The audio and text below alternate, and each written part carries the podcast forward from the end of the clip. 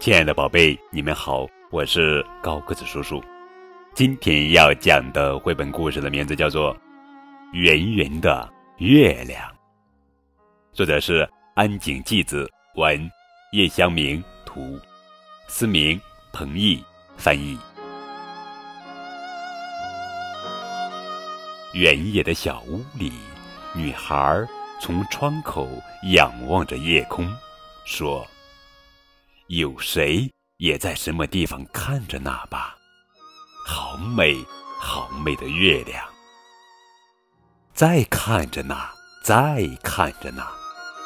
屋顶上，野猫对月亮说：“晚上好，月亮，听听我的歌吧。”野猫快乐地唱起了月夜的歌。公园的长椅上，小鸟。和小鸟和好了，虽然白天吵架了，可沐浴着月光，他们的心就变得温柔起来了。迷路的狗在街头仰望着月亮，恳求道：“月亮，请你告诉我回家的路吧。”车站上，站长仰望着月亮，舒了一口气，微微的笑了。今天什么事故也没发生，是个平安的日子。但愿明天也是一个平安的日子。站长刚刚送走了末班车。旷野上，一对鼠兄弟在说话。